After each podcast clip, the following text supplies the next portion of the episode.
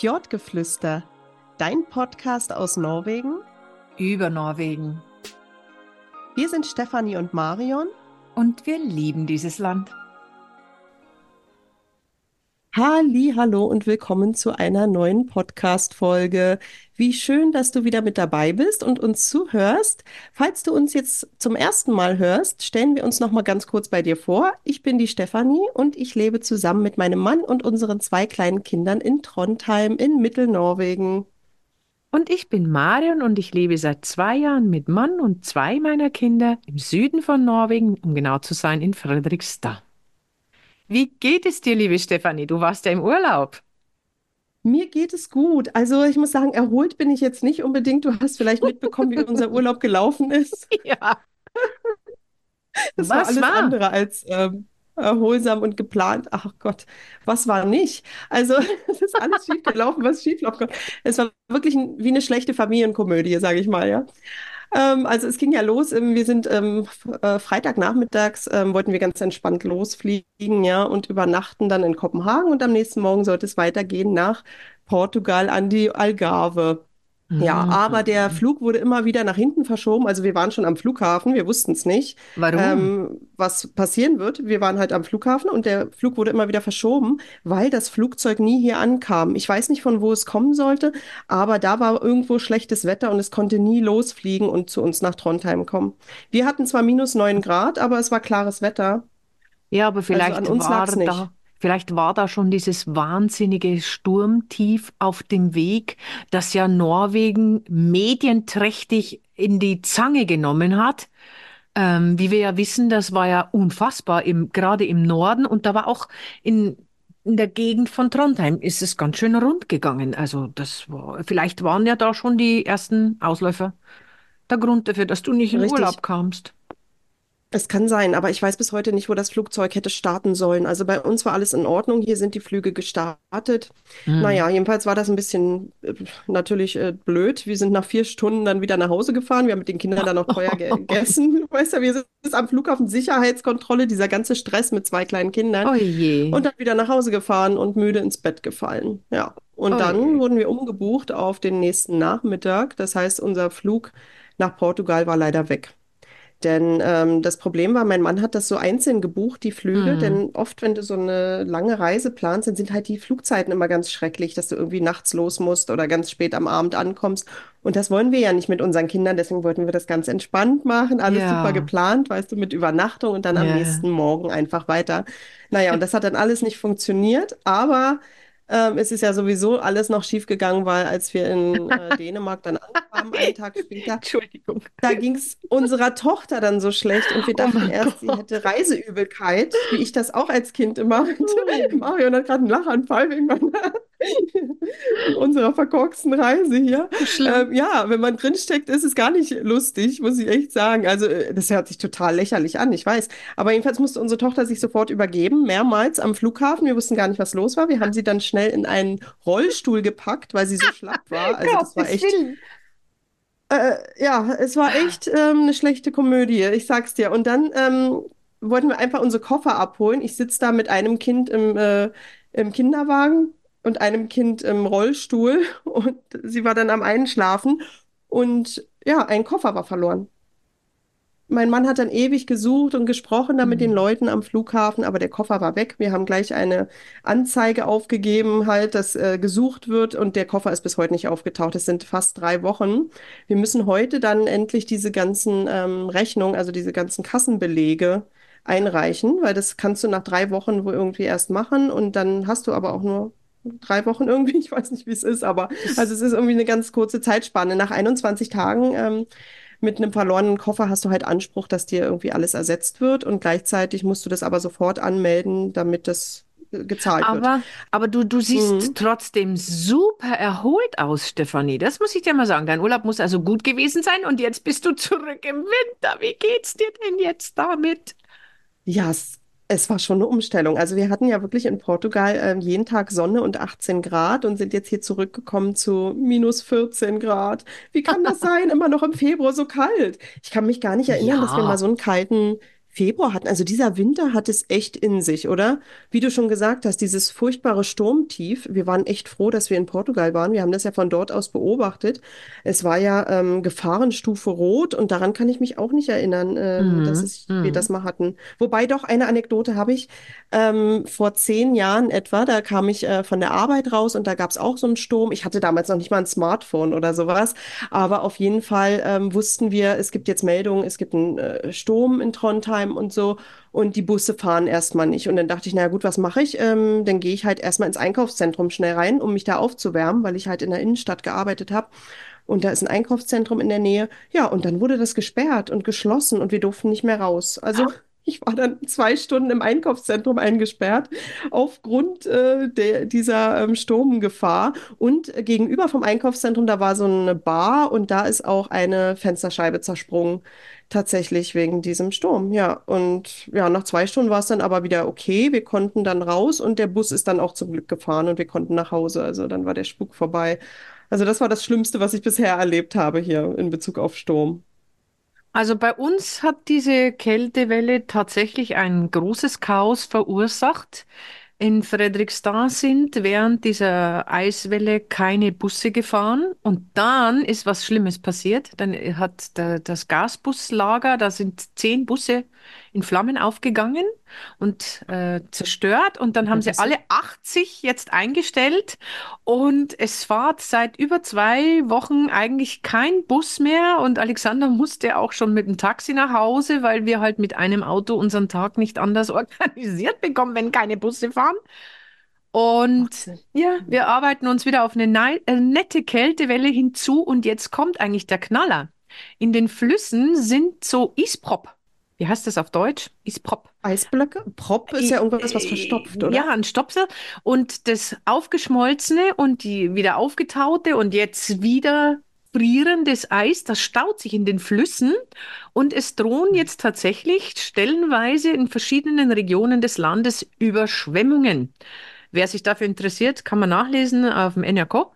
Und äh, ich bin erstaunt, wie gelassen und äh, ähm, entspannt die Norweger mit dieser neuen Gefahr, mit diesem neuen Winterchaos umgehen. Ich bemerke hier weder Panik noch irgendwas.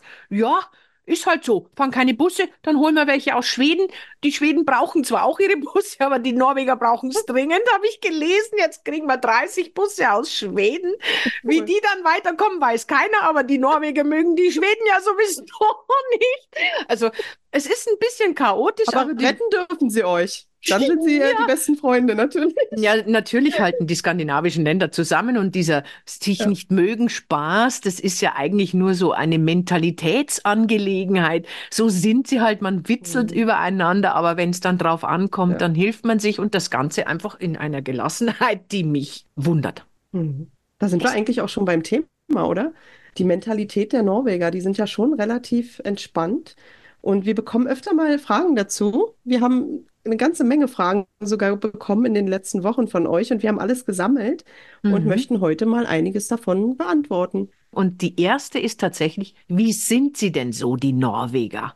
Wir haben da eine ganz interessante Folge mal gemacht, so wirst du zum Norweger. Und in dieser Folge nehmen wir eigentlich die Hintergründe der Norweger ein bisschen auf die Schippe. Das Ganze ist ironisch zu sehen. Aber wenn man sich die anhört, dann weiß man eigentlich genau, wie die ticken. Ich finde, die Norweger sind super freundlich. Sie sind ruhig und haben einen Humor, der echt witzig ist. Mhm. Ja, ich finde, sie sind vor allem entspannt. Es ist alles so auf Augenhöhe, das mag ich. Man duzt sich ja. Mhm. Und das ähm, finden manche auch ziemlich direkt, glaube ich. Also es ist Mhm. nicht sehr ähm, formell, die sind nicht sehr höflich unbedingt, die Norweger, aber das ist nicht irgendwie ähm, böse gemeint, das ist einfach direkt die Kommunikation. Man sagt du, man spricht sich an Mhm. und ich finde das cool. Also man muss äh, natürlich darauf irgendwie gefasst sein. Also das ist hier alles nicht so, so mit höflichen Floskeln oder so. Ja. Könnte ich sie mal stören oder sowas, sondern die kommen an und sagen, hey, du. Ja, und ähm, so ist das einfach. Und das mag ich aber, weil das ähm, erleichtert die Kommunikation auch sehr, wenn man hier einwandert, finde ich, dass man Hm. weiß, woran man ist. Man duzt sich, man ähm, sagt den Vornamen, wenn man sich vorstellt. Ja, Ja. und die Norweger sind eigentlich ähm, ja, ziemlich nette Leute eigentlich, kann man nicht anders sagen. Und sie sind ziemlich locker und auch zurückhaltend. Sie Mhm. drängen nicht jedem ihre Meinung auf, würde ich sagen. Das schätze ich auch an den Ja. Norwegern. Sie Ähm, sagen Das dir hast auch du auch nicht schon mal unbedingt gesagt. immer ins Gesicht, wenn du ihrer Meinung nach etwas anders oder falsch machst. Das krie- kriegst du auch eher nicht so gleich aufs Butterbrot Ja, geschmiert, richtig. dass das falsch ist. Mhm. Und was mir aufgefallen ist, Stefanie, sie bedanken sich nicht so viel wie die Dänen. Ich habe ja diese dänische Tackkultur. Man sagt Tag versiehst und dann Selltag und dann wieder Tag und dann, wenn man sich verabschiedet, dann kommt dann wieder ein Dankeschön für den Tag für heute und dann wieder Tag. Hier sagt man nur Tag vor Mai und das war's dann, wohingegen die Dänen eigentlich sich immer noch mal für das Danke wieder bedanken. Das tun die hier nicht. Also ich bin eigentlich zu dänisch dankend im Moment. Ich muss mich da selber an der Nase packen, dass ich diese Taktkultur ein bisschen zurückfahre. Die, Dän äh, die Dänen sind dann noch höflicher, noch vorsichtiger und die Norweger Mhm. tatsächlich ein kleines bisschen direkter, aber nicht unhöflich direkt. Mhm. Also ich entdecke schon in dieser Direktheit auch einen gewissen Respekt auf Augenhöhe. Ich möchte jetzt nicht sagen, die Norweger sind pöbelnde Menschen, die gleich mit dem mit dem Thema in, mit der Tür ins Haus fallen, sondern es ist einfach, Mhm. man spricht das aus und dann wird darüber diskutiert. Dankeschön, auf Wiedersehen. Mhm. Ja. Aber weißt du, was mir auch aufgefallen ist? Ähm, Hm? manchmal sagen die auch nicht so direkt, ähm, du sollst jetzt das tun. Damit haben die so ein bisschen so ein Problem, finde ich. Also manchmal ähm, ist mir so aufgefallen, als ich ähm, zum Beispiel so bei Beratungen war, wegen ähm, un unseren Kindern zum Beispiel, bei der Hälsesöster, bei der Kinderkrankenschwester äh, oder sowas, dann ist es meist, ja, du entscheidest das. Das musst du wissen, wie du das machst. Ja, Mhm, und manchmal mhm. hätte man gerne so, ja, sag mir doch. Oder äh, ein Beispiel habe ich noch, die sagen ja oft, ähm, vi må nästan göra det Also wir Mhm, müssen das jetzt fast machen, wörtlich mhm. übersetzt. Aber die meinen dann, wir sollen das machen. Die sagen, Ja, ja, die sagen es aber nicht. Die sagen nicht, wir müssen das jetzt machen, sondern die sagen, ja, dann müssen wir das fast so machen. Und das heißt dann aber, wir müssen es so machen. Und das ist für mich manchmal so ein bisschen so, ja, müssen wir es fast machen oder müssen wir es wirklich machen? ja, das, ja. weil die dir nicht direkt sagen, weil also zum Beispiel, ich habe jetzt ein Beispiel einfach, ich war mit meinem Sohn im Kindergarten, ich wollte ihn abholen und er wollte mir aber drinnen unbedingt noch was zeigen. Alle Mhm, Kinder sind aber rausgegangen und es sollte auch geputzt werden und da sagte mhm, die Erzieherin, vi må nesten gå ut nå. Also wir müssen jetzt fast rausgehen. Und mhm, sie mhm. meinte aber, wir müssen jetzt eigentlich rausgehen. Ja, ja, Sie wollte es nur nicht so. Also, ja. ja, und das heißt dann eben, ähm, ja, man muss jetzt rausgehen. Genau. Also so, so ganz direkt ist es auch nicht immer, finde ich. Also, Das ist aber typisch ja, skandinavisch. Das machen die ja. Schweden, sagen ja grundsätzlich nie, wenn sie, äh, also die sind ja fast schon wie die Japaner, die ja nie zu einem Gegenüber Nein sagen würden. Das machen die Schweden also auch nicht. Da kriegst du eher gar keine Antwort als ein Nein. Und die Dänen, die sind ja auch sehr vorsichtig, die haben statt des Nächsten das Lied.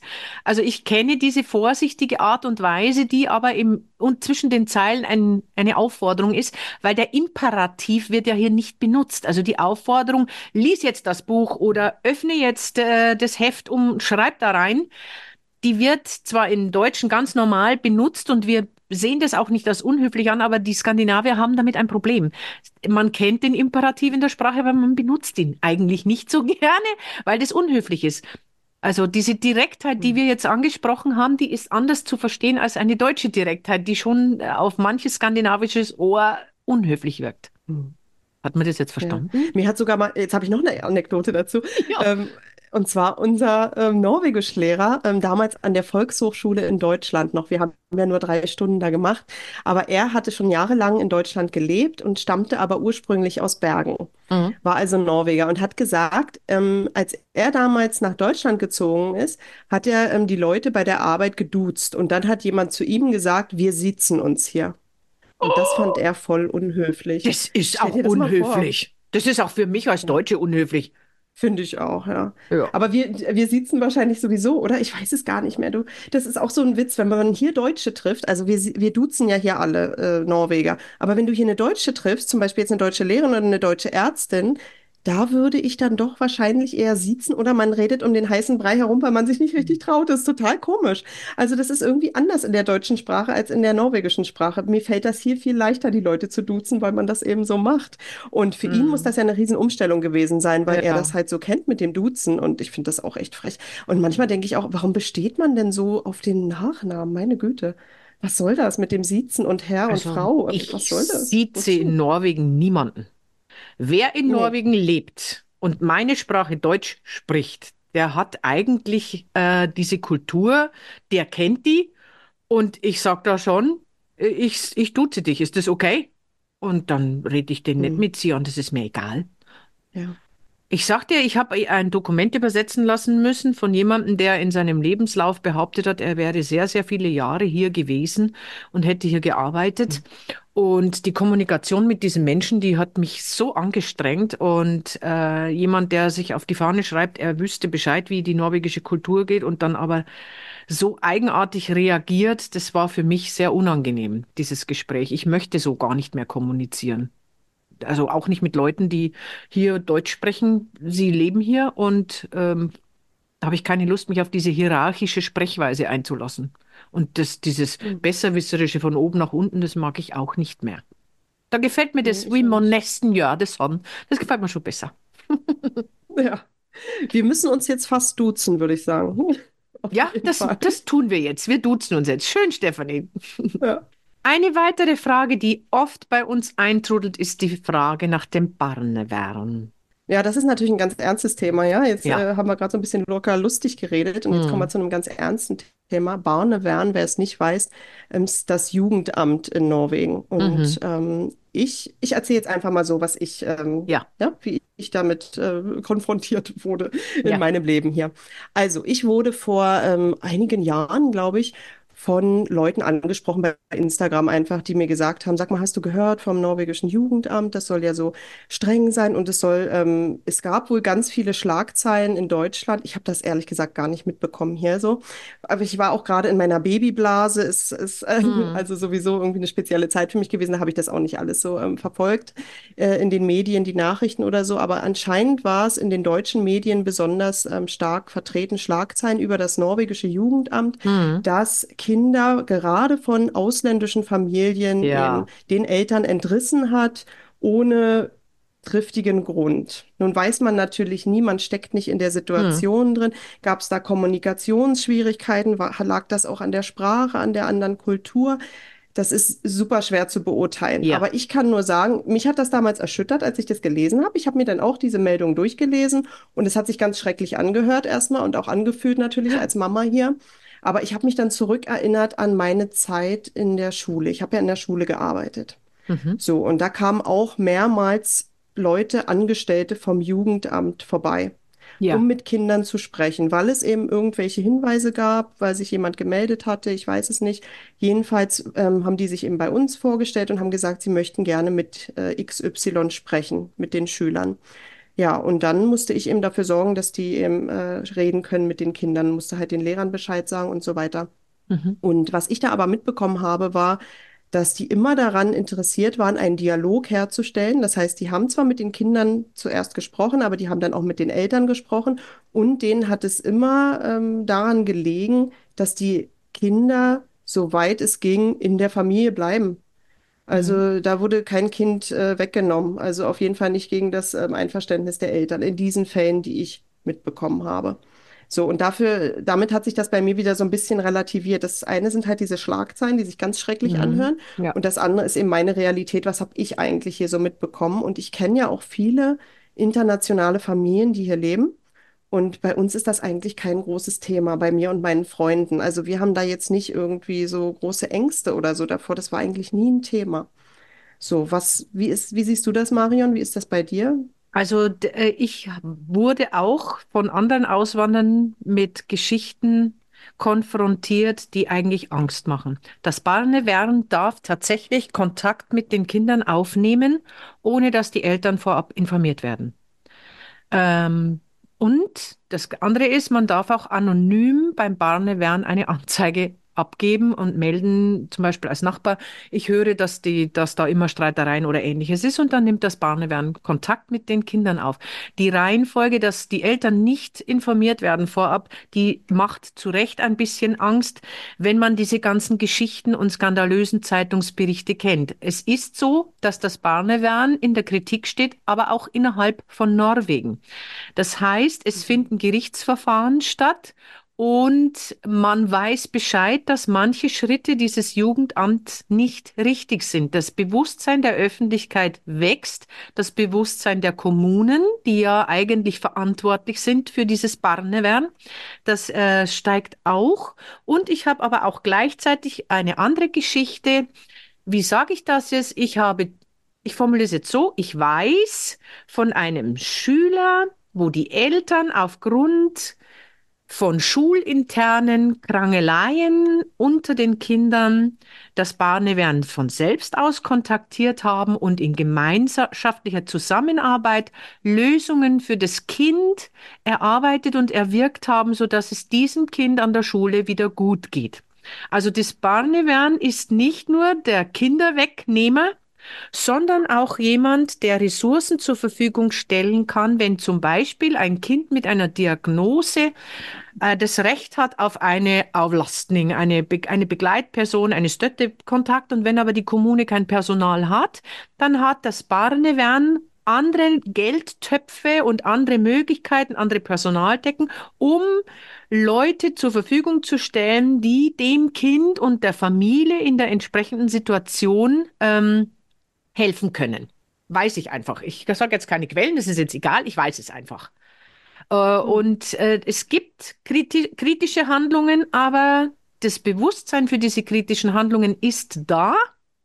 Und ja. damit würde ich sagen, lassen wir das schwierige Thema ein kleines bisschen vage, weil es ist schwierig, sich da konkret zu äußern. Jeder Fall ist unterschiedlich und jeder Hintergrund ist unterschiedlich. Und man hört immer nur die, die schlimmen Sachen, aber die guten Sachen, über die spricht keiner. Und ich kenne halt auch die guten Sachen. Richtig. Mhm. Ja, ich denke, damit belassen wir das erstmal bei dem Thema. Alles andere, wir können uns halt nicht dazu äußern. Wir kennen die Fälle nicht, wir waren nicht dabei. Und mhm. deshalb ist das sehr schwierig für ja. jeden Außenstehenden. Ja, dann gehen wir zum nächsten Thema. Marion, welche Tiere konntest du schon in der freien Natur beobachten? Völlig ich, anderes Thema. Ja, wir beantworten ja die Fragen, die wir kriegen. Also es ist ja eine Frequent Asked. Richtig.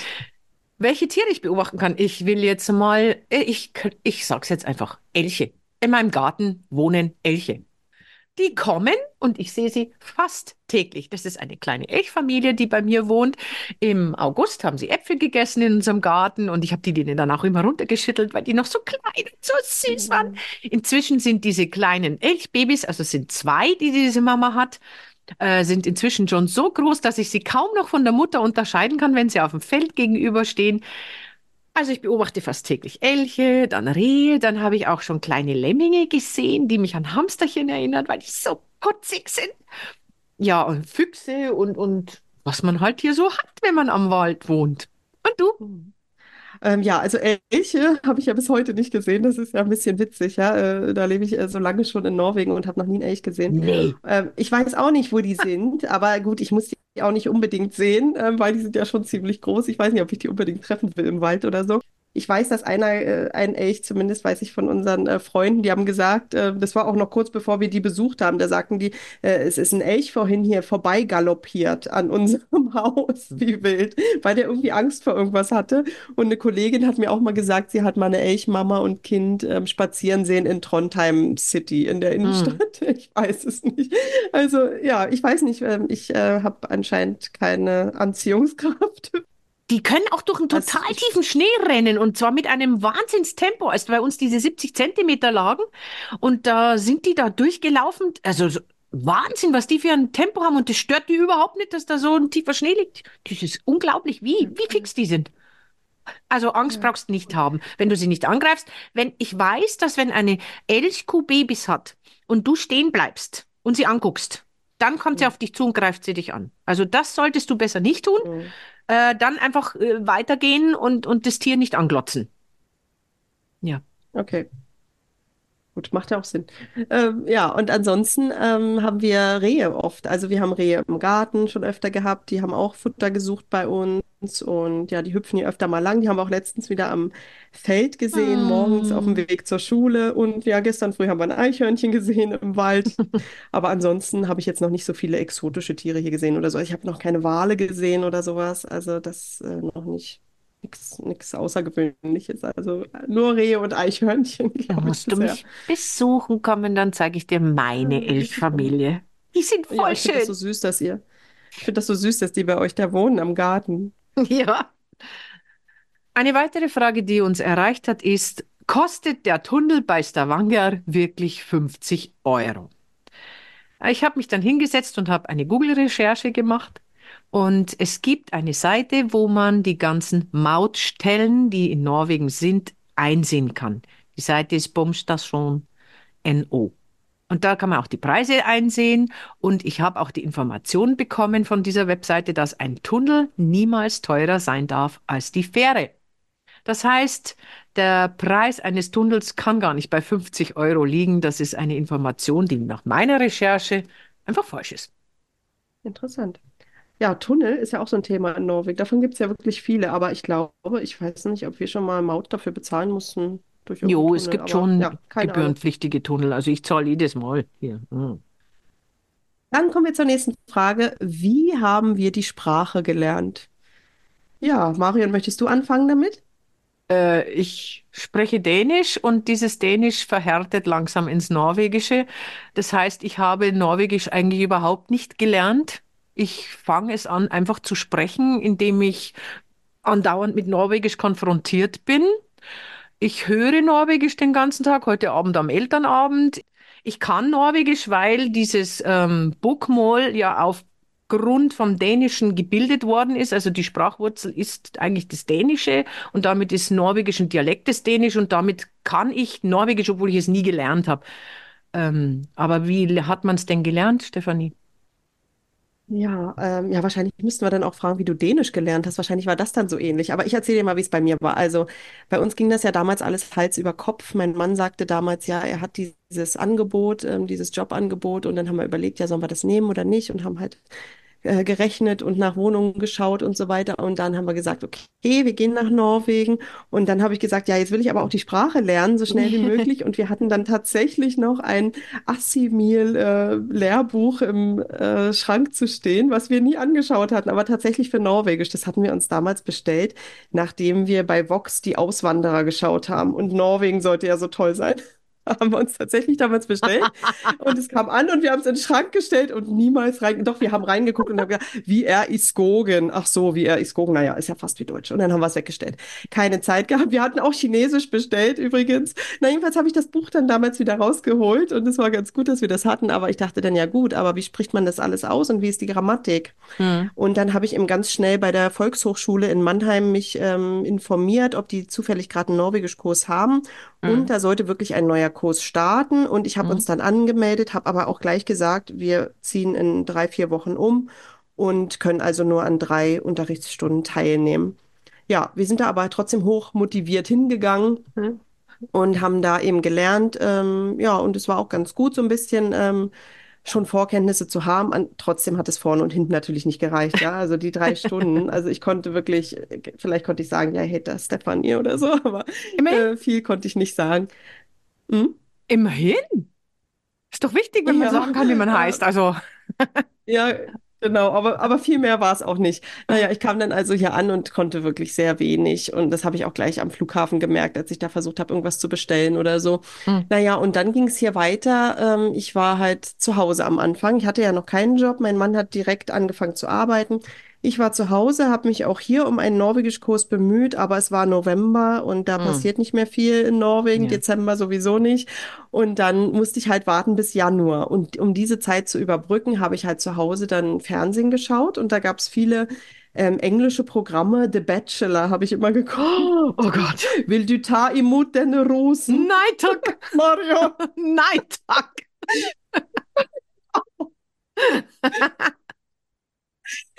Genau, also da ich konnte ja die, also ich habe ja das Englische verstanden und habe mir dann die Untertitel durchgelesen und habe mir dann die ganzen Vokabeln Äh, rausgeschrieben. Ja, ich war ja eine fleißige Schülerin. Ich habe auch Oh. mein Buch fleißig weitergemacht zu Hause, aber es war halt alles nur gelesen und geschrieben. Mhm. Ich, ich konnte die Leute aber nicht verstehen. Immer wenn ich rausgegangen bin, dachte ich, was, was sprechen die da? Das ist irgendwie, die benutzen Wörter, die ich noch nie ich noch nie gehört gehört habe. habe. Und keine Rosen. Noch nie.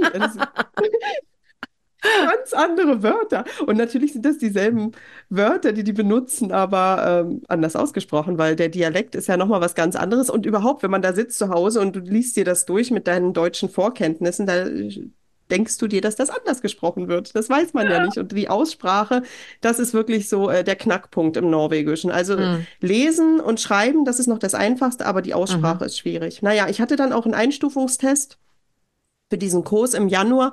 Und die Frau war dann auch echt beeindruckt und hat gesagt, oh, du schreibst ja gut. Ich habe da so einen schönen Hm. Text geschrieben, ähm, aber ich habe sie so schlecht verstanden beim Sprechen und sie mich auch. Und wir dachten so, ne, irgendwie, naja, ich hatte gehofft, dass ich irgendwie in so einen fortgeschrittenen Kurs komme, aber Nee, was äh, den nicht, gab es gar nicht. Es kamen alle in denselben Kurs. Hm. Ähm, es gab nur einen. Naja, jedenfalls ähm, haben wir da eine ganze Woche lang irgendwie das Alphabet geübt und ich dachte, nee, damit komme Oh. ich nicht weiter hier. Das war so frustrierend irgendwie jeden Tag nur das Alphabet. Ich meine, wie, ich muss das nicht perfektionieren, dieses Alphabet, ja. Das fand ich einfach nicht ähm, so äh, zielführend. Und ich bin Hm. halt sowieso ein sehr ungeduldiger Mensch und wollte halt so schnell wie möglich hier ins Arbeitsleben rein und so. Naja, Hm. und dann habe ich mich halt nochmal ähm, umorientiert und habe hier einen anderen Kurs gemacht bei der Volkshochschule. Also das erste war bei EVO, das heißt Enhet for Voksenopplæring.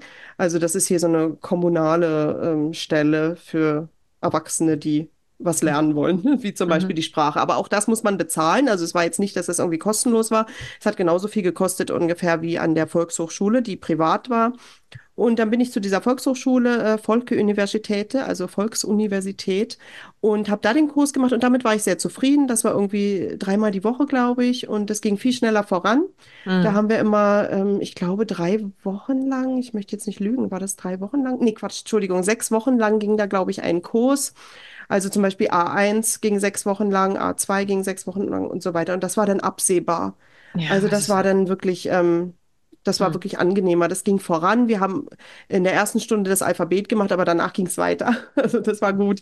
Ja, und das hat mich wirklich vorangebracht. Ich wusste ja dann, wie man was ausspricht und so. Also die Lehrerin hat ja mit uns gesprochen und vorgelesen und wir haben Hörübungen gemacht und das hat mich wirklich vorangebracht. Hm. Aber nach drei Kursen, da hatte ich dann also B1, da habe ich so gemerkt, dass ich so ein bisschen so Weißt du, die erst steigt die Lernkurve so und dann ist die so ein bisschen abgeflacht bei mir, weil ich dachte, ja gut, jetzt kommen einfach nur noch mehr Vokabeln dazu, aber es Hm. bringt mir nicht mehr so viel. Mhm. Und Und die sind ähm, auch da dachte ich, was teuer. ich eigentlich bräuchte. Richtig, ich habe ja über 3000 bezahlt für jeden Kurs Ja, Es sind inzwischen und schon mehr. ja, ja, inzwischen ist das bestimmt äh, 4.000, 5.000 wahrscheinlich, ja. Hm. Letzte Mal Ja, habe ich eine Werbung ich. gesehen für 6000. Also, äh, sorry, aber das geht für mich Wahnsinn. gar nicht. Sehe ich nicht ein, dass ich für das auch noch so einen Haufen Geld bezahle. Mache ich nicht. Da lerne ich lieber mit Fernsehen und mit ja, den Büchern und alles. Mache ich nicht. Ja, bei dir geht es ja wirklich, also du hast ja Dänisch, also das Hm. ist ja ein Riesenvorteil. Naja, jedenfalls war es bei mir dann so, dass ich gemerkt habe, irgendwie ähm, brauche ich trotzdem diese Sprachpraxis im Alltag. Und Ja. ich habe versucht immer so früh wie möglich, weil ich mir dachte, ja, du musst halt die Sprache benutzen. Du gehst raus. Hm. Wenn ich äh, beim Arzt war, habe ich versucht, auf Norwegisch zu sprechen. Natürlich jetzt nicht, wenn es um lebensbedrohliche Sachen geht und ich die Wörter nicht kenne, dann würde ich auf Englisch switchen. Aber ähm, was ich kann, habe ich versucht, auf Norwegisch zu machen. Auch Ja. so ähm, im Geschäft und so. Und dann war es immer so frustrierend, weil die Norweger dann immer ganz schnell auf Englisch äh, umgeswitcht sind. Und das hat mich ein bisschen frustriert. Und das ist ein bisschen nervig am Anfang. Und man muss da echt am Ball bleiben, finde ich, weil, ähm, ja, ich bin da manchmal stur geblieben und habe weiter Norwegisch gesprochen. Das ist auch richtig so. Ja, Das sollst du ja auch. Sonst, wie sollst du dann die ja, Sprache weil anders lernen? lernen wir ja nicht. Ich sage immer zu meinen Schülern, ich unterrichte also Dänisch und dann bekomme ich oft zu hören, dass die Dänen ihnen dann auch mit Englisch entgegentreten, wenn es nicht so richtig klappt. Dann sage ich immer, stell dir vor, wenn auf dich ein Ausländer zukommt und sagst, kannst du sagen mir, wo Bahnhof ist? Ist zwar völlig falsch von der Grammatik, aber du weißt ganz genau, was er von dir möchte.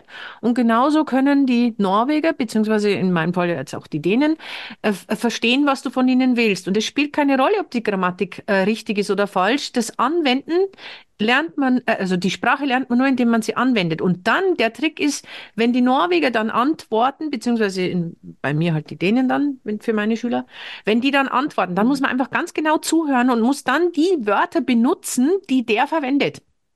Und das ist so, Mhm. so habe ich äh, mein, mein Dänisch mir beigebracht. Ich war da auch auf einer Oplæring, allerdings wird die bezahlt in, in Dänemark. Da kriegst du tatsächlich Sprachschule äh, bezahlt, um in den Arbeitsmarkt eingegliedert zu werden. Wobei ich aber gesagt habe, den ersten Schritt in eine Fremdsprache habe ich äh, mit Hilfe einer deutschsprachigen Lehrerin gemacht, weil die versteht, warum wir die Sätze immer falsch rumbauen und warum wir die Adverbien an die falsche Stelle bauen und warum wir das zweite Verb immer an das Ende packen und nicht an die vierte Stelle Mhm. nach dem. Also weißt du, äh, Ja, richtig. die, Genau diese Stolperfallen eben. ja, So, so ist es ja. Man, man hat als Deutscher eben ganz andere ähm, Voraussetzungen als jemand, der eine ganz andere, ich sag mal, eine indische Sprache hat oder ja. was weiß ich. Oder auch aus dem Englischen kommt. Äh, vieles ist ja schon ähnlich im Norwegischen, aber bei uns gibt es so ganz bestimmte Sachen, die eben für uns schwierig sind. die schräg Und sind. das kann dir natürlich, ja, und das kann dir eine deutschsprachige Lehrerin sagen. Und das, ähm, ja, das bringt dich dann auch äh, eventuell weiter, finde ich auch, Wobei ja. dann, wenn Das man ist, diese erste Hürde hat, dann ist ein muttersprachlicher Lehrer natürlich besser, weil der einfach ja. alles weiß, was man braucht, um diese Lernkurve, die dann irgendwann mal stagniert, einfach äh, heben zu können. Und der, der, der dich dann Hm. dazu zwingt, durch den monolingualen Unterricht, dass du mehr Vokabular annehmen musst, du hörst mehr, ähm, das ist dann schon besser. Aber ich persönlich würde, ich rate immer Auswanderern, mach die ersten Kurse A1 bis maximal A2, also A1 reicht schon ähm, um einen Hm. Einblick und die ersten Stolperstellen in die Sprache zu bekommen, weil ein Muttersprachler, der hat Leute, denen er erst das Alphabet beibringen muss und weiß nicht, warum macht jetzt der immer wieder denselben Fehler. Der kann ja nicht wissen, welche Sprachen er aus der ganzen Welt eben hat, auf welche er trifft. Äh, Übrigens, dieses er ist jetzt ja genderneutral. Ähm, das Hm. sind alle Geschlechter damit gemeint. Aber jemand, der als Muttersprache unterrichtet, der hat ja keine Ahnung, welchen Hintergrund der Schüler oder die Schülerin einfach mitbringt. Und das ist mein Hm. Rat, den ich immer an Auswanderer gebe, den Anfang mit einem gleichsprachigen Muttersprachler lernen, der die Sprache beherrscht und dann Hm. in, zu einem Fremdsprachenlehrer überwechseln. Dann wird es super. Ja. Und dann natürlich hier im Alltag lernt man ja auch schneller irgendwie als ähm, in Deutschland, sage ich mal dann, ja. Also äh, man, klar. die Grundkenntnisse äh, würde ich mir trotzdem auch, äh, wenn ich es gekonnt hätte, hätte ich gerne noch viel länger den Kurs natürlich gemacht in Mhm. Deutschland, weil ich hier ankam und hatte schon Unsicherheiten am Anfang. Also ich muss sagen, mir hat es schon irgendwie Ja, ähm, Unbehagen bereitet, dass ich nicht verstehe, was die Leute sagen um mich herum. Und das war ja, echt kein schönes Gefühl, obwohl ich ja so gerne wollte, aber irgendwie kommst du einfach nicht daran, wenn du ja nicht diesen Kurs gemacht hast und so. Nee. das ging halt nicht bei mir am Anfang. Hm. Aber dann habe ich natürlich auch ähm, im Alltag hier Radio gehört, immer, Fernsehen immer. beim Putzen. Fernsehen Genau, mit heutzutage ja auch Untertexte. Podcasts. Ja, Genau. Und ähm, das ist super. Und dann weiß ich noch, beim Putzen irgendwann habe ich dann was verstanden im Radio und ich dachte, wow, jetzt habe ich das verstanden. ja, Davor war das immer wie so ein Rauschen. Das war nur so ein Rauschen. Das konnte einfach so ablaufen. Ich habe kein Wort verstanden und auf einmal konnte ich das entschlüsseln und verstehen. das ist toll, dachte, das ist oder? Wahnsinn. Ich habe mich so gefreut. Ja, das war so toll. Ja, das weiß ich noch. Das war so ein Erfolgserlebnis. Naja, aber jedenfalls ähm, hat es eine ganze Weile bei mir halt auch gedauert. Ich habe diese drei Kurse gemacht, war bei B1 und dann wollte ich aber irgendwie ähm, schneller vorankommen. Dann habe ich mich an der Uni angemeldet, weil es da kostenlose Kurse gibt, aber nicht für die Einsteiger. Also da kannst du nicht A1 machen. Hm. Da habe ich mich dann beworben und den, da habe ich auch ähm, einen Platz bekommen. Ich hatte aber dann zeitgleich mein Jobangebot. Hm. Und dann habe ich natürlich lieber den Job genommen, ist ja klar. Und ich dachte, dann werde ich ja da auch ähm, lernen ähm, im Alltag. Und das war aber echt eine Herausforderung, weil ich habe ja ähm, dieses Haupttelefon ähm, bedient und äh, da kommen leider auch bei einer internationalen Schule nicht nur englischsprachige Anruf. Kannst du dir das vorstellen? Ich habe da gesessen, ich habe den Hörer an mein Ohr gepresst, weil ich dann ja hoffentlich mehr verstehe. Aber ich war manchmal so Oh daneben und Gott. dachte, was, was wollen die jetzt? Und dann immer diese äh, Verkäufer, Telefonverkäufer, ganz schrecklich. Ich Ja. sag's dir, aber das hat natürlich auch mein Gehör geschult mit der Zeit. Am Anfang Aha. war es ganz, ganz schrecklich. Ich hatte solche Angst, immer wenn das Telefon geklingelt hat schon. Ich wurde wirklich ins kalte Wasser geschmissen, sozusagen. Die Ja. wussten ja, dass ich nicht so gut äh, Norwegisch konnte, ja, aber trotzdem, es war halt mein Job und ich war ja auch froh drum. Und dann hatten wir noch einen ähm, Hausmeister und der hat so einen Trönder gesprochen, du, und dann noch so genuschelt, ja, die älteren Männer, also, boah, das war eine Herausforderung bis zum Schluss, muss ich dir sagen. Aber jetzt Also, kannst du's. Jetzt kannst du. Norwegisch. Ja, aber ich muss dir auch sagen, weißt du, was mein Kollege mir dann auch gesagt hat, äh, wenn jemand, wenn du in Deutschland bist und da spricht jemand einen ganz starken, keine Ahnung, hessischen oder bayerischen Dialekt, da verstehst du auch nicht alles. Also es liegt nicht immer Mhm. nur an der Fremdsprache, es Ja. ist einfach so. Kann Jeder hat ich, einen eigenen Dialekt und nuschelt. Kann ich bestätigen. Ich habe einen wunder, wunder, wundervollen, lieben norwegischen Freund und der hat das letzte Mal, hat er, hat er so erzählt, da hat er sich mit jemandem unterhalten und hat keinen Ton verstanden. Da habe ich so gelacht, sage ich, Ja. du bist Norweger und verstehst deine Landsleute nicht? Sagt er, ja, das ist halt so. So ist es ja. Da muss ich wieder an diesen Cameloso denken. Den, die versteht dann auch keiner. Ja, Ja, und das hat ja, das hat ja unser Norwegischlehrer damals auch gesagt. Er kam ja aus Bergen und in Bergen wird ja ganz anders gesprochen als in Trondheim, ja. Also da wird ja mit R, äh, das R so hinten im Hals gebildet und so und nicht gerollt. Ähm, und der hat gesagt, ähm, es gibt einen Dialekt und der ist der schlimmste und man versteht kein Wort. Und mein Mann und ich saßen so da drin und er sagt, und der wird in Trondheim gesprochen. Und wir beide so, oh, gucken uns an, ja, wir hatten doch keine Ahnung, ja, wir hatten ja das Angebot, was sollten wir machen, ja. ja. Naja, jedenfalls, ähm, ja, ja, es stimmt wirklich, der Trönder Dialekt ist nicht äh, der einfachste, es ist schon eine Herausforderung. Aber dass man gar nichts versteht, ist vielleicht auch ein kleines bisschen übertrieben von den Bergen, ne? Also ich muss zugeben, ich lebe in einem Gebiet, wo der unbeliebteste Dialekt Norwegens gesprochen wird. Dieses das? Östfold, das, das ist nicht sehr beliebt und wird auch gerne belächelt von, von den anderen Norwegern. Bei uns sagt man also Halla statt Hallo oder was weiß ich was, sondern hier ist Halla. Und ähm, Hier sagt man manchmal Halleis, aber auch oft Heisan, Heisan ja, Heisan, äh, das ist aber schwedisch. Heisan. Also ich muss sagen, ich verstehe die Berger, Bergenser wunderbar. Wahrscheinlich, weil ich sehr viele Folgen im Fernsehen angeschaut habe von diesem Nachbarn da. Da ist ja auch einer, der feinstes Bergisch spricht. Und beim Ragnarök, da haben wir ja auch einen dabei, diese Riesin, die spricht ja Bergerisch, Bergensisch. Ich wollte gerade sagen, ich fand das am Anfang, dass ich das irgendwie so klar angehört habe, aber mittlerweile bin ich halt so äh, eher auf den Trönder-Dialekt eingestellt, dass ich das äh, schwer verstehen kann. Also ich hatte hier mal eine, ähm, ich hatte mal eine Bergener Kinderärztin und die hat mich dann gefragt, ähm, äh, ob mein Kind Moosmelk kriegt. Und ich so, was? Moosmelk, sagt sie. Und ich so, ach, Murschmelk, ja? Also Muttermilch, also ob ich stille. Und äh, das wird hier halt mit einem Sch ausgesprochen und da dieses andere R und so, Morsmelk. ist so anders einfach. Morsmelk. Also das finde ich mittlerweile schwieriger. Also es ist die Gewohnheit auch einfach, ja. Mhm.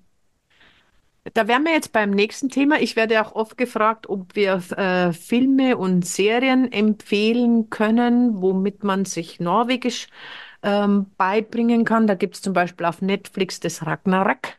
Und da sind tatsächlich, äh, also bei uns in Norwegen kann man die norwegische Originalsprache einstellen. Ich bin mir sicher, das müsste ja auch in, in Deutschland gehen, dass man die Originalsprache anhören kann.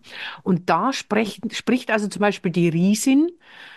Äh, die spricht äh, Bergerisch und dann die, äh, der Hauptdarsteller vom Tour, das ist ein Däne. Äh, das heißt, dem sein Norwegisch ist eigentlich eher so wie meins und so, da kann man eigentlich hören, welche unterschiedlichen norwegischen Sprachen gesprochen werden. Eine weitere Serie, die ich empfehlen kann, ist Hjem til jul. Das ist so herrlich, lustig, schrullige Frauensendung, die aber auch Alexander sehr amüsant gefunden hat. Da kann man dann auch im Originalsprache der, darf ich das Wort jetzt sagen?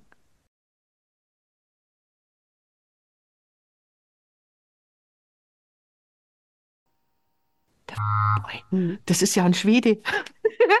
Und dann spricht er Schwedisch und dann kann man hören, wie die ähm, Norweger diese Sprache eigentlich verstehen können. Das ist lustig. Da spricht der eine spricht Schwedisch im Film und die Norweger antworten auf Norwegisch. Und das finde ich so faszinierend, denn ich kann das jetzt inzwischen auch verstehen. Ja, cool. Ja, ich habe äh, die erste Folge geguckt, glaube ich, oder die erste und zweite, und da gab es eine Patientin im Krankenhaus und ich dachte, was spricht die? Ich verstehe das einfach nicht. Ja, oh Gott, oh Gott, wie die spricht. Und dann die, ähm, die Krankenschwester, die antwortet dann ja auf Norwegisch, ja, und mit Ja, ganz anderen Wörtern. Das ist total ja. komisch. Aber ich, ich, ich glaube nicht, dass man die so verstehen würde. Wirklich nicht, weil Dänisch ist wirklich nicht einfach zu verstehen. Ich war Yoda. letztens am Flughafen, ja, ich habe da einen dänischen Vater getroffen. Ähm, also der hat mit seiner Tochter Dänisch gesprochen und auf einmal sagte sie, ähm, die war da am, beim Spielen und sagte dann was auf Deutsch. Und ich äh, habe ihn dann angesprochen auf Norwegisch und habe gesagt, Snakker dere tysk? Also äh, sprecht ihr Deutsch? Und ähm, dann haben wir uns unterhalten. Er auf Dänisch gesprochen und ich auf Norwegisch.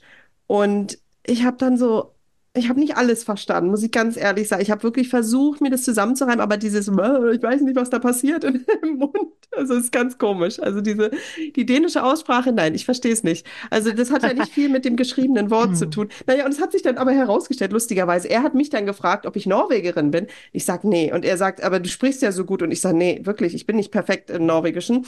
Ähm, und er konnte dann aber fließend Deutsch auch noch. Und da hat man wirklich nicht gehört, dass er Däne ist. Und ich dachte, okay, dann sprechen wir Deutsch, ist einfach für mich. Und Hm. er sagte dann selber, dass die Dänisch, ich habe dann vorsichtig gesagt, Dänisch ist ja ein bisschen schwierig. Er sagt, die ist total gaga, die Sprache. Das hört sich ganz furchtbar an. Und er findet Norwegisch und Schwedisch viel schöner gesprochen als Dänisch. Ja, wenn das die Dänen schon selber sagen, dass die Aussprache total verrückt Mhm. ist. Ähm, Meine allerliebste Freundin in Dänemark sagt immer, ihre Sprache ist Ornsvä. was heißt das? Schwachsinnig, sagt sie mir, weil ich sie immer nach Regeln frage. Oder weißt du, wenn du eine Sprache lernst als Ausländer, dann stolperst du auf Fälle und fragst dann, du, warum sprecht ihr das jetzt so aus und das andere aber so? Kannst du mir sagen, warum das so ist und wann ihr das macht? Und dann zucken die immer die Achseln. Dann sage ich, geh, jetzt wo du sagst, fällt mir das auf. Das spricht man mal so aus und mal so aus. Aber ich weiß nicht warum. Und dann sagt sie immer, das ist Ornsvä. Ja. Ja, sehr gut. Nächste Frage. Wir müssen auf die Fragen unserer Hörer eingehen. Was ist dein Lieblingsessen? Mein Lieblingsessen. Äh, Norwegisch jetzt. Weiß Norwegisches ich nicht. Lieblingsessen. Gefragt, was ist dein Lieblingsessen? Also, äh, Waffeln. Norwegische Waffeln. Also ich bin ja, ich habe dir ja gesagt, ich habe noch nicht so viel probiert jetzt, diese, diese typischen Nationalgerichte, Fårikål oder sowas, das habe ich ja noch nie probiert oder Pinnekjøtt oder so. Aber Waffeln, da hat mich ja aber meine holländische Nachbarin damals eingeführt in diese Waffelkunst der Norweger. Die hat mich eingeladen, hat, ge- hatte so ein tolles ähm, Waffeleisen, Orviken heißt das. Ich weiß nicht, vielleicht ist das sogar schwedisch. Äh, die Marke, ich glaube, das ist eine schwedische Marke. Ich habe mir das auch gekauft, dasselbe Waffeleisen wie sie. Das ist ein teures Waffeleisen, weil das so lecker war bei ihr. Sie hat es dann serviert mit Sauerrahm und ähm, Mm. Erdbeermarmelade und dazu einen Tee getrunken. Und es war so richtig so hügeli und kuscheli, weißt du? Und Mhm. seitdem liebe ich natürlich die norwegischen Waffeln. Also ich glaube, das ist das Beste. Und wenn ich irgendwann wegziehen würde aus Norwegen, würde ich das äh, wahrscheinlich am meisten vermissen, diese Waffeln mit dem Sauerrahm. Das schmeckt wirklich gut mit dir? Himbeer. Ich esse Waffeln mit Himbeermarmelade, by the way. Aber mein Mhm. Lieblingsessen sind tatsächlich, wenn ich jetzt hier sage, Norwegen und alles, jeder weiß es, der mir auf Instagram folgt, der weiß das. Ich liebe Blaubeeren. Ich liebe sie. Mhm. Und für mich gibt es nichts Schöneres als die Tatsache, dass ich jetzt einfach nur aus meinem Wohnzimmer raus stolper und dann stehe ich im Blaubeerwald. Und zwar so viele Blaubeeren, dass ich viele Liter Blaubeersuppe kochen kann. Und ich, ich bin ganz wahnsinnig auf Blaubeeren. Mhm. Cool. Aber sag mal, Blaubeersuppe, das hat mein Mann mir auch gesagt. Er macht Blaubeersuppe und ich dachte, wie- wieso Blaubeersuppe? Das ist doch, Das das ist ein. Saft, oder? Nein, du Ist das ein nimmst, Tee oder ein Saft? Also das ist doch keine richtige Suppe. Man löffelt die doch nicht, oder? Oder wie, wie isst man die? kommt drauf an, wie dick so du sie ganz verstanden. machst. Also Okay. Blaubeersuppe ist eigentlich, du ähm, nimmst Blaubeeren und dann gehst, kochst du die ein bisschen auf mit, mit Wasser und da kommt dann Zimt und Kardamom rein oder Vanille und Zucker, je nachdem, wie reif sie sind. Wenn sie noch ganz früh im Jahr geerntet werden, dann musst du ein bisschen Zucker reintun, weil Zucker hebt natürlich auch den Geschmack. Ich tue dann auch noch mal einen Sprutz Zitrone mit dazu, sodass da ein gewisses äh, Balance aus Säure und Ding ist. So, und dann Mhm. kannst du die pürieren oder ich tue dann immer welche raus und lasse die dann auch noch so ganze Beeren drinnen und dann wird sie mit Stärke ein bisschen angebunden, sodass die eine angedickte äh, Konsistenz haben. Und da kann man dann sowas wie Grießklößchen werden dann im Original mit reingetan. Da gibt es also diverse Rezepte im Internet mit kleinen Grießklößchen zum Essen. Ich persönlich, ich mag den Grießkloß nicht. Ich stehe da nicht so drauf. Ich, ich esse dann lieber ein ein gutes, frisch gebackenes Semmerl dazu oder Alexander backt sehr schönes Sauerteigbrot, ein frisches. Und dann löffel ich das tatsächlich äh, als Suppe, beziehungsweise trinke ich es auch jetzt inzwischen kalt. Ich habe mir also ganz viel eingeweckt, äh, so wie, wie ein Smoothie. Ähm, andere trinken einen Smoothie und ich trinke einen Blaubeersoppa. Blaubeersoppa und das ist total gut.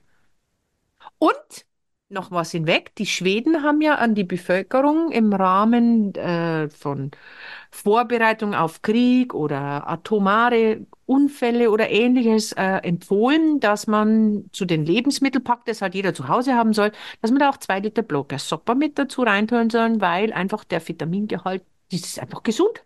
Also die Schweden Hm. empfehlen das sogar zu Hause zu haben. Hm. Toll. Also ich kannte das noch gar nicht, aber mein Mann kannte das eben auch aus seiner Kindheit, weil er ist ja aus Finnland Mhm. und hört sich wirklich gut an. Muss ich auch mal ausprobieren. Ja, ich brauche nur die Blaubeeren. Oder kann ich da auch Tiefkühlblaubeeren für nehmen oder ist Na klar, das kannst du. nicht in Ordnung? Kannst du, aber die, Okay. ich muss halt sagen, die im Wald draußen, die schmecken schon, schon ein bisschen aromatischer. Ihr habt doch auch Blaubeeren in Trondheim. Ja, ja, aber jetzt ja nicht. Ist ja nicht die Saison. Also, Du hast ja, du hast ja gestern getrunken, habe ich gesehen in deiner Story. Deswegen ich dachte ich so. trinke jede Woche einen Liter. Jede Woche. Mhm. Ich habe Aber ganz ist viel das noch deine eingelegt. eigene Produktion oder Ja, kaufst du den jetzt? nein, ich habe noch vom, aber ich muss sehen, ich habe gesehen, ähm, ich muss meinen Vorrat aufstocken, denn ich werde Ende März, habe ich keine mehr. Das reicht nicht. Und die, die neuen Blaubeeren, die kommen ja erst im Mitte bis Ende Juni. Und da muss ich dann, also ich muss mein, meine Literzahl erhöhen. Bei uns ist es sogar später, also Juli, August äh, pflücken wir Blaubeeren. Aber vielleicht sind wir auch manchmal ein bisschen spät dran, da ist schon einiges weg, ist halt sehr beliebt, ja. Ja, klar, schmecken Ja, ja. Ja. Nächste Frage. Was vermissen wir aus Deutschland? Uh, ja, auch ein bisschen was an Essen. Also ich habe jetzt wieder gemerkt, wir waren ja in Portugal, wir waren bei Aldi und Lidl. Und die Auswahl ist einfach riesengroß, aber auf der anderen Art ist es auch zu viel. Also ich muss sagen, wir haben schon echt viel genascht. Es gibt viele Verlockungen. Ähm, ich, ich war, ich war froh, dass wir wieder hier waren und einfach unseren Standard kaufen, Brot und Käse, Joghurt. Also, und ein bisschen Gemüse, ein bisschen Obst. Also es gibt hier weniger verarbeitetes Essen und du hast halt mehr ähm, Rohwaren einfach nur, weil, weil du nicht Hm, so, ja, es hm. gibt halt nicht so viel Auswahl. Und irgendwie ist es auch ganz gut, weil, also, es war schon ein bisschen schwierig, mit den Kindern diesen ganzen Verlockungen zu widerstehen. Und natürlich, die kennen das ja nicht alles. Und die wollen natürlich alles ausprobieren. Aber auch mein Mann und ich sind ein bisschen rückfällig geworden, natürlich von unserem gesunden Lebensstil abgekommen, den wir versuchen zu haben. Ähm, ich vermisse nicht mehr so viel aus Deutschland wie am Anfang. Am Anfang habe ich Hm, ganz viel vermisst. ja. Ähm, deutsches Brot war da nicht mal so dabei, ehrlich gesagt. Das habe ich erst irgendwie vermisst nach den letzten Urlauben irgendwie in Finnland. Auch ich habe finnisches Brot vermisst, das Roggenbrot zum Beispiel, Hm. weil ich mochte eigentlich immer das norwegische Brot. Das ist Vollkornbrot und es ist schön weich, aber manchmal war es mir zu weich jetzt mittlerweile. Äh, Ich habe gerne doch manchmal so ein bisschen Biss und deswegen ähm, backe ich auch manchmal selber oder ich vermisse halt dieses ähm, äh, finnische Roggenbrot. Ja. Ja, ansonsten am Anfang habe ich echt die Drogerieketten total vermisst. Und da habe ich, ich habe damals davon geträumt, weißt du, dass Rossmann und DM hier die Filiale, äh, also wirklich nachts davon geträumt. Ja, ist leider nie passiert. Aber Douglas gab es hier zeitweise, wusstest du das? Die Nee. Parfümeriekette. Da Äh, habe ich aber nicht mehr. Nee, die hatten einen Online-Shop und ich habe mir damals da günstig halt Ah, diese Marken bestellt, weißt du, Essence und sowas. Ähm, ja, komm jetzt ein bisschen Kosmetik-Kram hier. Ich habe mir da auch Pinsel bestellt und so von Mhm. Zoeva und so. Schöne Sachen, weißt du, und ach, bezahlbar halt. Hier gibt's Ja. halt nur die großen Marken, ja, irgendwie so, ähm, ja klar, L'Oreal und sowas, aber ich habe halt damals immer ähm, die Eigenmarken gekauft in Deutschland. Aber was ich auch äh, sagen muss, ich habe in Deutschland immer versucht, ähm, diese Naturkosmetik zu kaufen und davon bin ich hier ein bisschen abgekommen, weil das meiner Haut hier gar nicht so gut tut, habe ich nämlich gemerkt. Also ich nichts gegen Naturkosmetik, ich will das jetzt nicht schlecht reden, aber die haben oft Alkohol als Konservierungsmittel und das trocknet meine Haut zusätzlich aus hier. Hm. Und deshalb benutze ich hier zwar auch parfümfrei und ganz für empfindliche Haut und ohne irgendwie Quatsch oder sowas drin, aber ähm, es muss nicht unbedingt äh, 100% hier, ähm, keine Ahnung, Naturkosmetik sein oder sowas. Also das mache ich Mhm. nicht mehr. Mittlerweile gibt es ja normal die dänische Drogeriekette, da gehe ich auch sehr gerne hin. Da kaufe ich auch mittlerweile viel Hautpflegeprodukte. Also das mag ich gerne. Ansonsten vermisse ich immer noch Eiscafés. Richtig hinsetzen, Ja. Eisbecher und dann mit Sahne drauf und Und Erdbeeren und Soßen. Soße und so. Ah, Ja, weil hier diese Eiskultur der Norweger, ja, ihr müsst euch das vorstellen, die Norweger, die essen auch viel Eis, aber wie machen die mhm. das hier im Einkaufszentrum? Siehst du die Leute mit großen Einkaufswagen und danach ähm, in der Hand so eine Waffel mit dem Eis und das finde ich halt so ein bisschen Mhm. traurig irgendwie. Mhm. Man setzt sich nicht mal hin dafür und so, das ist alles so schnell verschlungen, diese, dieses Feierliche von Eiscafés, das vermisse ich. Ja. Gibt's die bei euch im Süden eigentlich auch nicht oder Nein, gibt's die da? Nein. Nein, Gibt's das in Dänemark eigentlich? nein, Jetzt trifft dich ab, aber auch nicht. nein. Warum? Ja, das Warum bitte? weiß ich auch nicht. Das, in Dänemark ist ja eher die Softeiskultur oder Gammeldays-Eis. Also Ja, okay, Gammeldays Softeis ist. ist auch lecker. Ähm, in Dänemark gibt es also Softeis und da wird aufgetürmt mit Soßen und Schaumküssen, Flödeboller und, und da tut man auch dann Streusel und alles Mögliche drauf. Aber so ein richtig schönen Eisbecher, wo dann die Kugeln drin sind und frisch geschnittenes Obst und Sahne und über das Ganze läuft dann sogar noch eine schöne, schöne Soße drüber oder vielleicht auch mal ein Schnaps. Also ganz ehrlich, ich mag auch gerne äh, manchmal ein Likör über mein Eis drüber haben. Das gibt's nicht, auch nicht hier. Nee, das ist auch das Einzige, was ich vermisse. To be honest, ich vermisse nichts aus Deutschland, ja. weder das Brot. Mein Mann backt besseres Brot und bessere Brezen als unser absoluter bisher beliebtester Bäcker in Regensburg. Da haben sogar die Kinder gesagt, Papa, da, was ist an diesen Brezen jetzt hier so toll? Deine schmecken viel besser. Also das heißt, ich vermisse nicht einmal mehr das Brot, aber die Eisbecher. Und das ist tatsächlich auch mein einziges, was ich vermisse. Und natürlich Freunde und mhm. Familie, aber das ist ja nichts Materielles, sondern ja. Richtig, ja, Freunde und Familie sind natürlich an erster Stelle, aber das ist ja auch unabhängig von dem Auswanderungsland sozusagen. Mhm, also ja. egal, ob es jetzt Norwegen ist oder was anderes, das vermisst man immer am meisten, das ist ja klar. Ja. Und natürlich manchmal auch ähm, das Wetter irgendwie, weiß ich nicht, so ein warmer Herbst oder so, weißt du, so ein richtig warmer Herbsttag. Du wohnst am falschen Ende. Habt ihr Bei sowas? uns ist es manchmal vermisse ich auch, manchmal vermisse ich auch Sonnenuntergänge im Sommer. Finde ich auch gar nicht so übel. das stimmt. Sonnenuntergänge im ja. Sommer. Ja, da muss man, mhm. muss man schon sehr lang wach bleiben, bis man die sehen kann. Das stimmt, aber ich muss ganz ehrlich sagen, ich habe im Winter so mega tolle Sonnenauf- und Sonnenuntergänge, dass ich eigentlich gesättigt bin und diese Zeit mhm. überbrücken kann, wenn dann im Sommer eben keine Sonnenauf- und Sonnenuntergänge mehr sind. Und überhaupt habe ich im Sommer so viel Energie. Ich laufe da so wie in so ein Michelin-Männchen mit, ne, wie heißen diese, diese Werbung von diesen äh, Duracell-Häschen? Bing, bing, bing, bing, bing, bing, bing. Ja, genau. Da bin ich so voller Energie und voller Lebensfreude und springe umeinander und dann muss ich ja Blaubeeren züpfen und dann muss ich, ja, das ist Wahnsinn. Da brauche ich keine Sonnenuntergänge im Sommer. Ja, es stimmt ja auch. Ähm, wenn, als wir dann in Deutschland waren, dachte ich, wow, ist das dunkel. Ja. Im Sommer soll doch nicht dunkel sein. Es muss doch hell sein.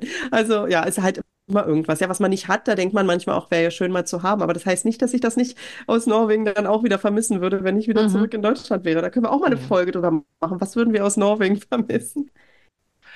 Die nächste Frage, Stefanie. Welche Sprachen sprechen unsere Kinder? Da sind viele dran interessiert. Du beginnst. Hm. Ja, also meine Kinder ähm, haben ja mich als deutschsprachige Mama und die haben einen äh, finnischen Papa. Und ja, es ist, also es wäre gelogen, jetzt zu sagen, die können alle drei Sprachen gleich gut. Das stimmt nicht, äh, äh denn ich habe einfach viel mehr Zeit mit meinen Kindern gehabt. Ähm, natürlich diese ganze Babyzeit und so. Und mhm. mein Mann hat doch sehr viel gearbeitet. Dazu hat er auch noch die schwierigste Sprache von allen dreien. und er ist auch noch Finne und spricht wenig. Also ganz schlechte Kombination. das ist wirklich eine Herausforderung für ihn. Und es war auch am Anfang eine große Herausforderung für ihn, als unsere Tochter auf die Welt kam, weil wir haben uns ja beide seit Jahren immer auf Deutsch unterhalten. Mhm. Er hat ja mit mir in Deutschland gelebt, hat dort studiert, mhm. auch wenn er vorher mit Deutsch keine Berührungspunkte eigentlich hatte, bevor er mich kennengelernt hat. Ähm, hat er dann ähm, ja Deutsch gelernt, ähm, weil er umgezogen ist eben nach Deutschland zu mir ähm, hat dort ähm, auf Deutsch studiert und gearbeitet und eben mit mir Deutsch gesprochen. Aha. Und dann kam plötzlich unsere Tochter auf die Welt und dann habe ich gesagt, wenn du wirklich willst, dass sie Finnisch ähm, versteht, dann ähm, musst mhm. du ja mhm. doch früh anfangen damit, ja, weil es ja. wird ja immer schwieriger. Und dann hat er wirklich nach ein paar Wochen dann angefangen, irgendwie mit ihr Finnisch zu sprechen. Und das war für ihn wirklich eine Herausforderung, weil er das ja. gar nicht mehr so, er hatte das nicht mehr aktiv, ähm, weißt du, das kam nicht mehr so natürlich Was? aus ihm heraus er hat so lange im Ausland gelebt und hatte das einfach nicht mehr in seinem äh, Alltag drin, das Norweg, äh, das Finnisch sprechen, Entschuldigung. Aha. Dass äh, das für ihn erstmal eine Umstellung war und er auch nach Worten suchen musste teilweise und wie Krass. er sich ausdrückt. Und dann mit einem Baby kannst du ja noch nicht so viel reden. Aber es ist so, du kannst auch deine Muttersprache verlernen, wenn du nicht ähm, die regelmäßig sprichst. Mhm. So ist es einfach. Das habe ich auch bei ihm gemerkt. Ähm, dass das gar nicht so einfach immer ist. Naja, jedenfalls hat er das aber dann gemacht. Er hat ähm, mit ihr Finnisch gesprochen und hat das bis heute durchgezogen. Unsere Tochter ist jetzt sieben Jahre alt und ich würde sagen, sie versteht oh, 90 Prozent von dem, was er sagt vielleicht. Mhm. Also sie versteht schon fast alles, aber vielleicht nicht immer jedes mhm. Wort perfekt. Und sie könnte vielleicht auch nicht selber diese Sätze bilden, denn sie antwortet in aller Regel eigentlich auf Deutsch. Aber manchmal antwortet sie auch auf ähm, Finnisch. Jetzt habe ich eine Frage. Mhm. Wenn ihr am Esstisch sitzt alle vier. Und führt ein Familiengespräch. welche Sprache wird am Tisch gesprochen und wie spricht dann dein Mann mit dir? Weil, kannst du auch Finnisch oder erklär mal. Ja, das ist halt immer tatsächlich so ein bisschen blöd. Also ich frage dann ähm, zum Beispiel ihn, ja, wie war dein Tag heute, wie war die Arbeit? Und dann ähm, spricht er Deutsch mit mir. Das hören die Kinder ja. Die wissen ja, dass der Papa Deutsch kann. Und dann, ähm, wenn unsere Tochter aber irgendwas dann sagt, Papa, heute war es so und so in der Schule, dann äh, spricht er Finnisch mit ihr oder antwortet auf Finnisch oder er fragt sie, wie war dein Tag in der Schule, was hast du heute gemacht? Und da spricht er dann Finnisch. Also wenn er sie direkt anspricht, dann spricht er Finnisch äh, mit ihr. In, er switcht switcht dann wieder um in der Konversation, auch wenn sie ein Thema aufgreift, was ich gerade mit ihm hatte auf Deutsch oder so. Und das ist für ihn natürlich doppelt schwierig, weil er ähm, muss dann nochmal so umstellen im Kopf und das dann plötzlich auf Finnisch äh, machen. Und dadurch wird auch Finnisch leider so ein bisschen stiefmütterlich eben bei uns behandelt. Also es tut mir auch leid, ähm, aber ich kann halt nicht äh, Finnisch. Also ich verstehe einfache Dinge, äh, die er zu den Kindern sagt. Einfach durch Wiederholung habe ich das eben äh, gelernt, Mhm. äh, aufgeschnappt, weil er eben die Dinge immer wieder zu den Kindern sagt. Das ist mir auch im letzten Finnland-Urlaub aufgefallen, dass ich dann verstanden habe, wenn die Eltern zu den Kindern gesagt haben, komm, wir gehen jetzt zu Mama oder wir müssen deine Windel wechseln oder zieh mal deine Schuhe an. Sowas konnte ich verstehen und sonst nichts. Das ist total witzig eigentlich, weil das immer so diese wiederholenden Dinge sind, die die Eltern eben sagen. Ähm, ja, äh, ich muss leider wirklich sagen, dass ich äh, kein Finnisch kann, obwohl ich damals hoch motiviert war, als ich ihn kennengelernt habe. Ich hatte damals meine ganzen 15 Fälle mir aufgeschrieben und wollte alles eintragen so. Aber es ist äh, eine der schwierigsten Sprachen der Welt einfach, hat nichts mit Norwegisch und Schwedisch und Dänisch zu tun, leider. Mhm. Und er ist ja damals auch dann nach Deutschland gezogen. Da mussten wir uns halt wirklich auf Deutsch konzentrieren, weil er konnte ja auch Mhm. kein Deutsch. Und dann musste ich ihm quasi Deutsch beibringen. Ich habe dann, ich war dann auch streng quasi mit ihm und habe dann gesagt, okay, ich rede jetzt nur noch Deutsch mit dir, weil wir haben ja am Anfang immer Englisch zusammen gesprochen. Und dann habe ich eben äh, Deutsch mit ihm gesprochen und er hat Computerspiele auf Deutsch gespielt und so. Und deswegen hat er dann auch ziemlich schnell die Sprache gelernt. Ähm, und er hat natürlich im deutschen Umfeld äh, gelebt und so und hatte Freunde und so, aber ich hatte das ja alles nicht für Finnland und es ist so schwierig, eine Sprache zu lernen, wenn du nicht im Land bist und nicht irgendwie Einflüsse hast und so. Und er wollte mir auch nicht unbedingt die Sprache beibringen. Er hatte da auch keine Lust drauf, weil er sich gesagt hat, ja, warum eigentlich? Mhm. Ähm, also es bringt ja nichts, aber ja, schade ist es schon. Also ich würde gerne mehr Finnisch verstehen natürlich. Mhm. Unser Kleiner, der versteht überraschend viel. Manchmal denke ich so, der kann doch äh, noch gar nicht so viel verstehen, weil er ist ja erst drei und hat hat eben äh, Deutsch und auch äh, Norwegisch im Kindergarten. Es kommt halt alles gleichzeitig jetzt ähm, dazu und das ist nicht einfach, weil, wie du sagtest ja Ja. auch mit dem, die Kinder sind noch im Spracherwerb und haben dann gleich ähm, mehrere Sprachen und dann der Papa eben Finnisch und dazu ähm, hängt er doch vor allem an Mama, weil er der Kleine ist und ähm, unsere Tochter, die ist dann eher bei Papa öfter und deshalb ist es eben schwierig, aber er versteht auch überraschend viel. Ich frage ihn dann manchmal, was hat denn der Papa gerade zu dir gesagt und dann übersetzt er mir das auch. Und ja, das ist Krass. schon interessant, was die Kinder so können. Aber es ist halt nicht perfekt. Also, Mhm. ähm, ja, wir hatten mal, wenn ich das noch kurz erzählen darf, Ja, wir hatten klar. mal jemanden getroffen, der, der war, glaube ich, ähm, ich weiß jetzt gar nicht, war der Norweger? Ähm, es war irgendwie ein Bekannter von Bekannten. Also wir waren bei Freunden und da war jemand und der hat, hat dann plötzlich auf Finnisch, in perfektem Finnisch gesagt, ich hätte gerne ein Schokoeis oder eine Kugel Schokoeis und eine Kugel Erdbeer. Und äh, mein Mann hatte gesagt, oh wow, du kannst ja gut Finnisch. Und der hat dann gesagt, ja, aber sonst kann ich nichts. Mein, äh, der hat irgendwie gemeint, äh, entweder die, lustig, ja. Und weißt du warum? Entweder die Mama oder der Papa waren äh, finnisch und die haben im Sommer immer Urlaub in Finnland gemacht. Und es war ihm halt ganz wichtig, dass er sein Eis bestellen konnte.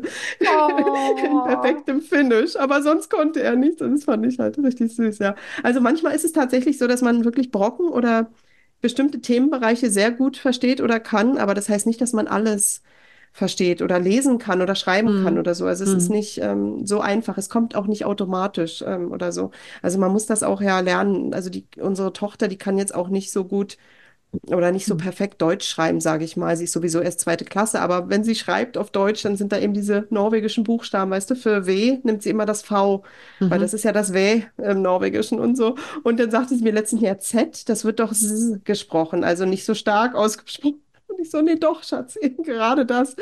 Und das versteht sie halt nicht, weil sie ja die, das norwegische Alphabet Mhm, gerade mhm, lernt. Und deswegen ähm, warten wir da auch noch so ein bisschen. Also ich mache ihr da jetzt keinen Druck und sage, wir müssen jetzt äh, sofort hier Deutsch ähm, auch perfekt lernen und so. Wir machen das alles so nebenbei und ein bisschen spielerisch und so, dass sie immer mal wieder was liest oder so. Aber es, ich weiß, dass es nicht ähm, einfach so kommt von dem Mündlichen her, kann man nicht automatisch gut lesen und schreiben. Das mhm, äh, muss man doch ähm, auch noch lernen. Ja. mhm. Ja. Wie kommuniziert ihr denn das euren Kindern, wenn ihr da zum Beispiel äh, eine deutsche Unterhaltung macht und auf einmal switcht dein Mann dann die Sprache, wenn er das Kind anspricht? Also wenn ich da ein Kind am Tisch wäre, ich würde sagen, Papa, warum redest du denn mit mir nicht Deutsch? Das hat unsere Tochter tatsächlich auch schon öfter gesagt. Papa, du sollst das auf Deutsch sagen, weil sie ja weiß, dass er Ja. ähm, Deutsch spricht. Aber sie hat sich mittlerweile dran gewöhnt, einfach. Das macht sie jetzt nicht mehr. Ähm, das war ähm, ja irgendwie so mit vier Jahren öfter mal so, dass sie gesagt hat, nein, du sollst Deutsch mit mir sprechen oder so. Aber mittlerweile nicht mehr. Die, sie hat es einfach verstanden und sie versteht ja mittlerweile auch so viel. Ich glaube, am Anfang war es halt frustrierend, vielleicht auch noch in dem Alter, weil Hm. sie das nicht alles verstehen konnte und dachte dann, es wäre so viel einfacher, auf Deutsch zu sprechen. Aber es ist Mhm. schon so, dass Deutsch eben die ähm, stärkste Sprache unserer Kinder ist. Aber ich merke das auch, das kennst du vielleicht auch, es war bestimmt bei euch am Anfang auch so oder jetzt noch so, dass wenn sie spielt, dann schnattert sie manchmal vor sich hin auf Norwegisch. Und das machen Mhm. halt viele Einwandererkinder, die hier in den Kindergarten gehen, dass die Mhm. dann untereinander so ein bisschen sich was auf Norwegisch schnattern. Und dann sagt sie auch manchmal zu mir, Mama, ähm, du musst snakke norsk nå. Also jetzt müssen wir auf Norwegisch reden, einfach weil sie gerade da Ja. so drin ist in dem Spiel und weil sie das kennt aus der Schule. Meine Kennst das Zwillinge auch? haben das, meine Zwillinge haben in Dänemark, also die haben ja da die Sprache mit eineinhalb Jahren, dann äh, sind wir gekommen und mit Muttersprache Deutsch und da haben sie dann gleichzeitig dann das Dänisch erlernt und die haben sich dann tatsächlich, wenn sie gestritten haben, haben sie auf Dänisch gestritten miteinander. Normale, normale Gespräche bei uns in der Familie ist und bleibt die Hauptsprache Deutsch. Wir sind ja alle deutschsprachig und keine weitere Fremdsprache als Muttersprache hier. Aber äh, wir kaufen viele deutsche Bücher und wir haben uns auch sehr gefreut, dass der eine Sohn innerhalb eines Jahres alle Harry Potter auf Deutsch durchgelesen hat. Also wir achten da drauf, dass sie eigentlich mit deutscher Literatur äh, sind. Wir haben aber auch im Haus dänische Bücher und norwegische Bücher rumstehen. Jetzt kommen dann auch noch englische dazu. Also ähm, ja, wir haben alle möglichen Sprachen und bei uns ist es tatsächlich so, dass wir uns am Tisch ermahnen inzwischen, du sollst Deutsch reden, weil wir schon anfangen, die Sprachen zu vermischen. Das heißt, wenn wir, gerade mir passiert das sehr oft, ich rede sehr schnell, äh, dann denkt mein Gehirn schneller als der Mund ist oder umgekehrt und dann kommt da teilweise ein Satz raus, in dem drei verschiedene Sprachen drin sind. Und äh, weil ich einfach Wörter hernehme, die aus einer anderen Sprache sind und dann vergesse ich, dass ich das ja auf Deutsch sagen muss. Also das ist, es ist lustig, aber eigentlich wollen wir Deutsch sprechen und ich mache keinen Schreibunterricht mit meinen Kindern. Ich bin ja so eine ausgebildete Deutschlehrerin in Deutschland. Das heißt, ich könnte meinen Kindern eigentlich deutschen Grammatik und deutschen Sprachunterricht geben. Das mache ich aber nicht weil ich lasse sie lesen und wenn sie dann an die Ungdomsschule kommen, dann sollen sie Deutsch nehmen. Dann haben sie nämlich ein Fach, wo die Eins felsenfest steht und gleichzeitig lernen sie dann dort, wie man schreibt.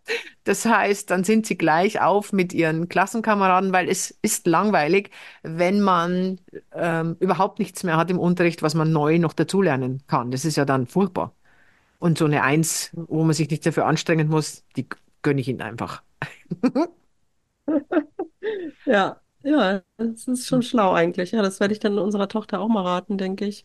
Ja, es ist auch immer so ein bisschen schwierig. Ich meine, sie ist ja jetzt in dem Schulalltag drin und sie ist schon ähm, damit ausgelastet. Das ist ja auch nicht einfach. Und dann Ja. noch sagen, jetzt müssen wir aber hier Deutsch lernen und so. Und Deutsch ist auch nicht Nee, das einfach. Und dann noch die zu viel. Grammatik dazu und so. Ja, Das ist einfach viel zu viel. Und dann hat sie auch auch noch Finnisch und also das ist einfach, wir, wir sehen das einfach locker. Wir verstehen uns untereinander und das ist okay. ja. Witzig, wenn man dem Kind seine Muttersprache beibringt im Ausland. Ähm, das heißt, sie, äh, meine Tochter kannte ja damals nur Deutsch von mir. Das heißt, alle Wörter, die sie irgendwie losgeplappert hat, die muss sie bei mir gehört haben, ähm, weil wir einfach nicht ähm, so viel ja, deutschen Input sonst hatten. Und da kann man dann natürlich auch ein bisschen überlegen, was man den Kindern beibringen möchte. Und ähm, ja, deswegen können unsere Kinder auch die Schimpfwörter nicht. Die kennen sie nicht. Die kennen sie dann eher auf Norwegisch. Äh, ja, das ist manchmal eine Herausforderung, wenn man dann in Deutschland landet und schon im Flughafenbus wird geflucht und man denkt sich so, wow. ähm, ist bei uns gar nicht mehr aktuell in der Familie irgendwie, weil ich äh, kann ja aussuchen, welche Sprache oder welche Wörter ich benutze und meinen Kindern beibringe. Ja. Ja, das ist ein bisschen interessant. Wobei, aber einen Tipp muss ich dir geben.